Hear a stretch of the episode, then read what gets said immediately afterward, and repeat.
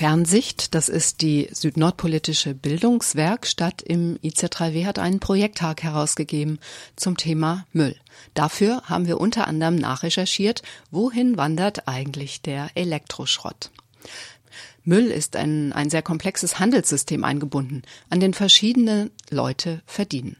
Das Modul basiert auf der Tatsache, dass wir in Europa immer mehr Elektrogeräte benutzen und diese auch immer schneller oder nach immer kürzerer Zeit wegwerfen. Dadurch entsteht jede Menge Elektroschrott, der kompliziert zu recyceln und zu entsorgen ist. Mit aufwendigen Verfahren können viele wertvolle Rohstoffe wiedergewonnen werden. Schwermetalle wie Blei müssen hingegen fachgerecht entsorgt werden. Was theoretisch möglich ist bei der Wiederverwertung von Materialien und was in der Realität davon umgesetzt wird, hängt von rechtlichen und von ökonomischen Rahmenbedingungen ab. Tatsächlich gelangt nicht einmal die Hälfte der Elektro-Altgeräte in den offiziellen Recyclingkreislauf. Eine große Anzahl alter Geräte landet illegal auf den Müllhalden, zum Beispiel in Afrika und Asien. Dort führt dieser Elektroschrott zu erheblichen Umwelt- und Gesundheitsschäden. Aber wie genau gelangt der Schrott dorthin und wer verdient daran? In dem folgenden Beitrag wird es darum gehen, welche Rollen in einer Wertschöpfungskette des Elektroschrotts eigentlich eingebunden sind, wo die legalen und illegalen Wege sich kreuzen. Letzten Monat haben bei uns in der Wohnung plötzlich alle Elektrogeräte versagt. Kurz hintereinander hat erst die Spül- und dann die Waschmaschine den Geist aufgegeben. Das war natürlich ärgerlich, aber man muss sagen, dass sie doch ganz schön viele Jahre gelaufen waren. Und das ist, wie ich dann später erfahren habe, gar nicht normal. Aber dazu später. Ich stand da jetzt jedenfalls mit diesen zwei kaputten Dingern und wollte alles richtig machen. Dass sie nicht irgendwo in Ghana oder Indien von Kindern auf giftigen Müllkippen auseinandergebaut und verbrannt werden, dass womöglich alte Teile nochmal verwendet werden können, Rohstoffe wiedergewonnen, Gift umweltschonend entsorgt. Ich glaube, das hat nicht geklappt. Vielleicht kann es sogar gar nicht klappen. Zuerst rief ich Alexander an. Der hatte jahrelang unsere Maschinen wieder zum Laufen gebracht. Ja, hi Alexander, hier ist Anna. Du, unsere Waschmaschine tut nicht mehr. Kannst du. Genau. Genau, nächsten Mittwoch? Ja, super. Um drei. Ja, das passt. Alles klar, bis dann. Ciao. Als er kam, attestierte er der Waschmaschine den endgültigen Exodus. Er zeigte mir den Stoßdämpfer, der das ganze Übel verursacht hatte. Also ein Stoßdämpfer besteht aus einer Hülse und dem Stößel. Ne? Und der Stößel ist hier gefettet, das sieht man, das Fett hier. Ne? Und wenn der Stoßdämpfer so eingebaut ist, dass die Hülse nach oben zeigt, dann geht das Fett immer wieder in die Hülse zurück beim Betrieb. Aha. Also beim Betrieb federt es ja ganz stark ne? Mhm. und wird auch sehr heiß, 60 Grad, und das Fett löst sich dann äh, in Flüssigkeit mhm. auf. Mhm. Und alle Stoßdämpfer sind bei allen Maschinen grundsätzlich falsch rum eingebaut, nämlich so rum. Warum? Das Damit denn? das Fett ausläuft. Seht ihr hier, das Fett liegt schon hier unten. Ne? Ja. Also der war so rum eingebaut, das heißt, das Fett äh, läuft während des Betriebes aus. Ne? Und dann geht die Laufzeit des Stoßdämpfers stark runter auf vielleicht 30 Prozent. Ja, und es ist so, wenn die Stoßdämpfer sehr schnell äh, ihre Funktion verlieren, dann fängt beim Schleudern der Bottich natürlich stark an zu schwingen. Ne? Und da der, der große Gummi hinter dem Bullauge dann auch mitschwingt, dann macht es den nämlich auch noch kaputt. Das ist natürlich eine ziemlich billige Masche. Andererseits denke ich, dass der Kapitalismus ganz schön am Ende sein muss, wenn er darauf angewiesen ist, Teile falsch rum in Geräte zu bauen, um seine Absatzzahlen zu sichern. Nur, es funktioniert ja noch und verursacht ganz schön viel Schrott. Angeblich produziert eine Person in Deutschland 23 Kilogramm Elektroaltgeräte pro Jahr. In Afrika sind es unter zwei Kilo. Unsere Waschmaschine gehört jetzt jedenfalls dazu und die Spülmaschine ebenfalls. Jetzt gibt es zwei Möglichkeiten, sie zu entsorgen. Ich bringe sie zum Recyclinghof, da wird sie dem offiziellen Recyclingsystem zugeführt. Oder ich gebe sie einem Altgerätesammler, der behauptet, sie zu reparieren. Wir entscheiden uns für den offiziellen Weg, aber gleich vom Eingangstor des Recyclinghofs werden wir wieder vor die Entscheidung gestellt. Ja, hier an der Ecke jetzt, wir biegen ja jetzt hier links ab. Die Leute, die da stehen, die wollen natürlich immer genau wissen, was man da alles drin hat, weil die wissen auch, was das wert ist und wissen, wie man es wieder weiterverwertet. Ja, komm, wir halten mal an. Hallo. Äh, ja, haben wir. Ich bitte mitnehmen. Was, was äh, wollt ihr denn? was mitgebracht. Hä? Was haben Sie mit Elektro? Eine Spülmaschine. Wir haben eine Spülmaschine dabei, ja, da ist jetzt jemand dahinter. Ja, ich gucke. Ähm, jetzt fahren wir mit. Nach meinen Recherchen führt der Weg von diesen Männern geradezu auf die Müllkippen in Accra und Lagos, wo meine Waschmaschine in zarten Kinderhänden zu Ausbeutungsbedingungen zerlegt wird. Zum Beispiel in Akbak-Bloshi in Accra.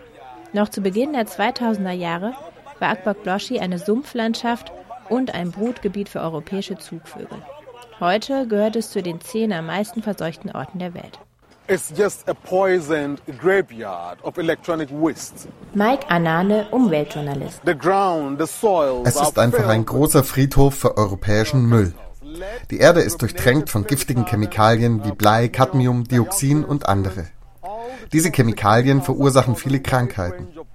Und das alles ist die Folge der illegalen Verschiffung des Mülls durch die Industrieländer.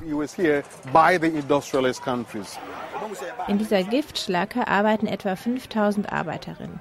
Aber auch die ganzen Anwohner sind betroffen. Über den angrenzenden Fluss geraten die giftigen Metalle in den Ökokreislauf weit über den Schrottplatz hinaus. Kühe und Ziegen werden zwischen den Müllresten und Metallteilen gehalten und täglich gemolken. Die ghanaische Umweltbehörde schätzt, dass 250.000 Menschen von den Giften betroffen sind. Also auf Wiedersehen und brav zum Recyclinghof. Da sollen die ja alle unsere Geräte sammeln. Tun sie aber nicht. Also wir sammeln momentan nur etwa 42 Prozent der Geräte. Das ist Philipp Sommer von der Deutschen Umwelthilfe. Und nach äh, EU-Ziel müssten es eigentlich 45 Prozent für 2016 sein und sogar 65 Prozent in 2019. Mhm. Davon sind wir noch Meilen entfernt und mit den Anstrengungen, die wir hier momentan haben, werden wir das auch nicht erreichen. Ich versuche nachzuvollziehen, durch welche Hände genau diese Geräte jetzt gehen und wer daran eigentlich verdient. Aber das ist ganz schön kompliziert. Meine Experteninterviews klingen oft so. Ich vermute. Also das sind jetzt nur Vermutungen. Ich kann das jetzt nicht belegen. Das weiß ich jetzt im Detail nicht. Glaube ich nicht. Weiß ich nicht. Aber ich habe keine Ahnung. Natürlich, es gibt viele Wege. Der Handel findet im Verborgenen statt. Aber zwei Journalisten haben zum Beispiel mal ihren Fernseher mit einem GPS-Chip versehen und sind ihm tatsächlich von Hamburg bis in den Norden Ghanas gefolgt. Da haben sie ihn zurückgekauft. Der Altgerätesammler hat ihn zu Hause bei ihnen abgeholt und zu einem Schrotthändler gebracht. Der hat einen Seekontainer auf seinem Platz. Der gehört einer Speditionsfirma und die verschifft das Zeug in verschiedene Häfen in Westafrika. Der Chef informiert seine Kunden darüber, dass der Export von Elektroschrott illegal ist. Die von Deutschland ratifizierte Basler Konvention verbietet das illegale Abladen von gefährlichem Müll in sogenannten Entwicklungsländern und eine EU-Richtlinie untersagt ausdrücklich den Export von Elektroschrott. Nur, was ist eigentlich Schrott? Es ist Aufgabe des deutschen Zolls, die Container zu kontrollieren und zu entscheiden, was Müll und was Altgerät ist. Bei der Umsetzung ist es äh, insofern schwierig, gerade was die Kontrollen an den, an den Grenzen betrifft, dass die Kapazitäten des Zolls natürlich eingeschränkt sind und dass äh, im Grunde die Überprüfung jedes einzelnen Gerätes notwendig wäre, um tatsächlich sicherzugehen, dass kein Elektroschrott exportiert Christiane wird. Heller von der Hamburger Stiftung für Wirtschaftsethik. Das Ganze ist dann natürlich eine, eine Frage von Ressourcen äh, von Seiten des Zolls auch. Und wenn äh, klar ist, dass ähm, begrenzte Ressourcen vorhanden sind und äh, Themen wie Drogenschmuggel und Menschenhandel auf der ähm, Bildfläche stehen, ist es äh, nachvollziehbar, weshalb dann bei Kontrollen bezüglich Elektro-Altgeräte ähm, eben auch Abstriche gemacht werden In müssen. dem Feature Überreste von Jens Jarisch wird das Versagen des Zolls drastischer beschrieben. Ebenso klar ist, dass der deutsche Zoll im Hamburger Hafen natürlich kein sonderliches Interesse an den sehr aufwendigen Ausfuhrkontrollen hat. Das ist naturgemäß so, weil wir hier eine Einnahmeverwaltung sind und wir mehr Einfuhrzölle haben, dass wir natürlich uns ein bisschen mehr auf die Einfuhrseite konzentrieren, ähm, weil da natürlich auch die Vermutung größer ist, dass eventuell Steuern hinterzogen werden könnten. Auch der Reeder hat natürlich nichts gegen die zusätzlichen Container auf seinen Schiffen einzuwenden. Im Containergeschäft interessiert einem das gar nicht, was im Container drin ist. Also es geht viel von Deutschland, von Europa nach Westafrika. Dahinter steht natürlich auch die Befürchtung, dass bei strengeren Regeln und oder Kontrollen in Deutschland die Verschiffung des Elektroschrotts schnell nach Rotterdam abwandern könnte. Deshalb müsse man auf EU-weite Abkommen hinwirken. Und so richtig das ist, wird dieses Argument aber vor allem als Ausrede missbraucht. Ausrede wofür? Für Blödheit? Für Faulheit? Eher für eine vorsätzliche Untätigkeit. Eine geschätzte Million Tonnen Elektroschrott aus Deutschland wird jedes Jahr über den Hamburger Hafen umgeschlagen. Plus eine vollkommen unerforschte Dunkelziffer von Elektroschrott aus weiteren europäischen Ländern. Damit ist der illegale Export ein durchaus bedeutender Wirtschaftssektor. Indirekt könnten weit über 1000 Arbeitsplätze in Deutschland daran hängen. Das heißt, um die Kette des fehlenden Interesses um ein weiteres Glied zu verlängern, auch der politische Wille fehlt natürlich, frei nach dem Motto, eine soziale und ökologische Katastrophe in Afrika kostet weniger Wählerstimmen als tausend verlorene Arbeitsplätze hier. Das sind natürlich harte Anschuldigungen. Die hält auch ein anderer Experte wiederum für Kaffeesatzlesen. Fakt ist aber, dass der Verbleib von mehr als der Hälfte unserer Elektroaltgeräte unklar ist. Bei manchen Gerätearten wie Bildschirmen zwei Drittel. Nach einer Studie von Ökopol befand sich ein wesentlicher Teil der Elektroaltgeräte, die aus Deutschland in Länder wie Nigeria, Ghana, Indien oder Südafrika exportiert werden, in einem sehr schlechten Zustand. Jetzt nochmal. Warum lohnt sich das? Ökopol schätzt, dass 2008 Edelmetallmengen im Wert von ca. 9 Millionen Euro exportiert wurden. Und auf der anderen Seite 22 Tonnen Batterien und Akkus, 90 Kilogramm Quecksilber und erhebliche Mengen CRT-Glas aus den Monitoren. Das wäre hier sehr teuer zu entsorgen. Sobald es aber den ghanaischen Zoll passiert hat, und auch Ghana hat 2016 ein neues Gesetz verabschiedet, das den Import von Elektroschrott verbietet, ist der Schrott legal. Die Kinder brennen dann auf der Halde zum Beispiel aus den Elektrodrähten das Kupfer raus, atmen dabei giftige Dämpfe ein, die schwere Folgeschäden verursachen können, aber das Kupfer wird dann ganz legal als Kupferschrott nach Dubai verkauft. Einem der größten Umschlagplätze für Altmetalle und Elektroschrott. Und von da wird es in die ganze Welt verschifft. Ganz legal, weil der Import von Schrott in ein Industrieland unterliegt wiederum nicht der Basler Konvention. Die Nachfrage nach Kupfer zum Beispiel ist riesig. Seit Mitte der 60er Jahre hat der weltweite Bedarf an raffiniertem Kupfer um über 250 Prozent zugenommen. Deutschland ist weltweit der viertgrößte Kupferkonsument. Die Kupfererzvorkommen hier sind jedoch fast vollkommen erschöpft. Deshalb stammen über die Hälfte der jährlichen deutschen Kupferproduktion aus Schrotten und kupferhaltigen Zwischenprodukten wie Schlacken. Der Schrott wird natürlich auch importiert, ganz legal. Und so findet das Kupfer aus dem illegalen Export über einige geografische Umwege doch wieder in die heimische Kupferproduktion. Deshalb gebe ich den Männern meine Spülmaschine natürlich nicht. Aber was passiert dann damit nach dem Recyclinghof? Der Mann, der mir hilft, das schwere Teil aus dem Auto zu heben, weiß es auch nicht so genau. Ja, okay. Vielen Dank. Und wer holt das dann jetzt ab? Äh, mit Stapler, das kommen wir später. Bitte? Äh, mit. Stapler. Ja. Aber ist das eine Firma, die das abholt dann? Nee, das gehört alles. Äh, also die machen, also wir haben eine Umschlagstation und die Kühlschränke und die Waschmaschine, Spülmaschine, das machen wir alles kaputt und dann wir bauen also wieder neu. Ich bin nicht sicher. Ich weiß nicht genau, was die machen. Auf jeden Fall, das sortieren das ist. Danke. So wirklich einfach und einheitlich ist das nämlich auch nicht. Klar ist, dass seit 2005 in der EU die Hersteller die finanzielle Verantwortung für das Recycling der Altgeräte tragen. Allerdings haben die Sammelstellen auch das Recht, die Sachen selbst zu recyceln. Das lohnt sich bei Geräten wie Spül- oder Waschmaschinen, denn da sind viele wertvolle Rohstoffe verbaut, die relativ leicht zurückgewonnen werden können. Giftstoffe hingegen gibt es wenige. Das heißt, unterm Strich bringen die Geräte im Recycling Geld, um die 200 Euro pro Tonne. Bildschirme hingegen lohnen sich nicht. Dafür muss man 50 bis 100 Euro pro Tonne zahlen. Für die Hersteller ist das Recycling also einfach nur ein zusätzlicher Kostenfaktor.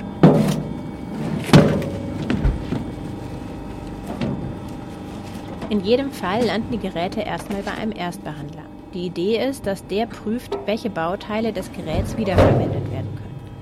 Das Elektronikgerätegesetz schreibt eine Prüfung auf Wiederverwendung dann vor, Zitat, wenn sie technisch möglich und wirtschaftlich zumutbar ist. Laut Alexander ist sie in der Regel wirtschaftlich nicht zumutbar und wird deshalb auch nicht gemacht. Es lohnt sich eigentlich nur, wenn, wenn man die Elektroniken ausgebaut zu diesen Firmen bringt wenn jetzt Personen diese Maschinen ausschlachten, dann muss halt Stundenlohn zahlen und das wird teuer. Ne? Also wenn sobald Personal eine Maschine auseinandernimmt, äh, wird es zu teuer eigentlich, in Anführungsstrichen. Und jetzt ist es so, wenn man die Elektronik vorher ausbauen würde, dann könnte man die Elektronik unabhängig einfach recyceln. Und da gibt es Firmen, die holen dann wirklich alles raus. Und wenn die Waschmaschine aber dann im Schredder landet, äh, dann bleiben halt Reststoffe übrig und die werden verbrannt. Grundsätzliches Problem ist, dass die meisten, also dieser klassischen Elektroschrottrecycler, sich vor allem auf die werthaltigen Metalle konzentrieren und zu wenig auf andere äh, Rohstoffe, die noch enthalten sind. Mhm. Kunststoffe werden zum Beispiel nur teilweise zurückgewonnen und ein sehr großer Teil der Kunststoffe, ähm, obwohl das möglich wäre, zum Beispiel über besondere Trennverfahren, ähm, die werden eben nicht recycelt und das ist ein großes Problem hier im Recycling. Die Kunststoffpreise ähm, sind momentan sehr niedrig für Neumaterial, weil halt die Erdölpreise auch sehr niedrig sind. Und Deswegen ist einfach die Marktnachfrage nach äh, Sekundärkunststoffen ähm, zu gering und die Preise zu niedrig, dass sich das Recycling an der Stelle einfach äh, marktwirtschaftlich nicht lohnt. Bei den Metallen, zumindest bei den klassischen äh, Recyclingmetallen, wie jetzt Kupfer, ähm, Eisen, zum Teil Kobalt, Nickel, Aluminium, ähm, da funktioniert es weil bringt es eben Geld. Aber bei ganz vielen anderen Stoffen, das können auch mal Metalle sein, ähm, seltene Erden zum Beispiel oder auch Tantal, da passiert es eben häufig noch nicht, weil das Recycling zu aufwendig ist und mhm. es zu wenig Geld bringt. Ein anderes Problem ist, dass die Recycler auch unterschiedliche Qualitätsmaßstäbe haben. Gerade beim Kühlgeräte-Recycling ist das sehr auffällig und ähm, geht auch wirklich zu weit. Ähm, Kühlgeräte enthalten ja häufig noch FCKW, also ein ganz mhm. schlimmes Klimagas. Und hier sehen wir große Qualitätsunterschiede. Einige Recycler arbeiten nach ähm, hohen EU-Standards und gewinnen wirklich ja, über 90 Prozent der FCKW zurück. Und andere erfüllen lediglich die ähm, gesetzlichen Bestimmungen, die aber hier eben nicht sicherstellen, dass das FCKW wirklich vollständig zurückgewonnen wird. Letztlich wird eben nicht nur illegal mit dem Müll Geld verdient, sondern auch legal bestimmen Dumpingpreise den Recyclingmarkt. Genau, es ist ähm, ein reiner Preiswettbewerb momentan, wo Qualitätsaspekte kaum oder gar keine Rolle spielen. Und das ist ein Riesenproblem. Und deswegen brauchen wir hochwertige Mindeststandards fürs Recycling und auch von Seiten der Hersteller, ähm, die vor allem ja das Recycling beauftragen, auch das Interesse, dass die, Recyc äh, dass die Geräte umweltgerecht recycelt werden. Hm. Und das ist momentan einfach nicht da. Und deswegen geht es einfach nur darum, das möglichst billig zu machen und da landen dann Schadstoffe oder solche Klimagase wie FCKW, ähm, ja, die werden dann häufig nicht umweltgerecht entsorgt. Der schlechteste Recyclingbetrieb in Deutschland ist wahrscheinlich immer noch tausendmal umweltschonender als die informellen Verfahren in Ländern wie Ghana oder Indien. Die Leute verdienen auch besser, obwohl die Arbeitsbedingungen in der deutschen Recyclingindustrie sicher auch ein Recherchethema wären. Andersrum kann ich aber nicht wissen, wenn ich ein altes Gerät an einen Sammler gebe, ob es nicht doch noch repariert und hier oder woanders verwendet wird. Alexander meint nämlich ja und hat damit mein Gut-Böse-Schema endgültig durcheinander gebracht. Die holen dann eine Maschine, gucken, was sie machen kann und dann machen sie die halt und verkaufen sie als Gebrauchte.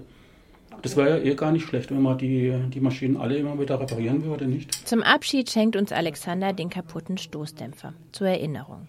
Den Rest der Maschine nimmt er mit wohin auch immer.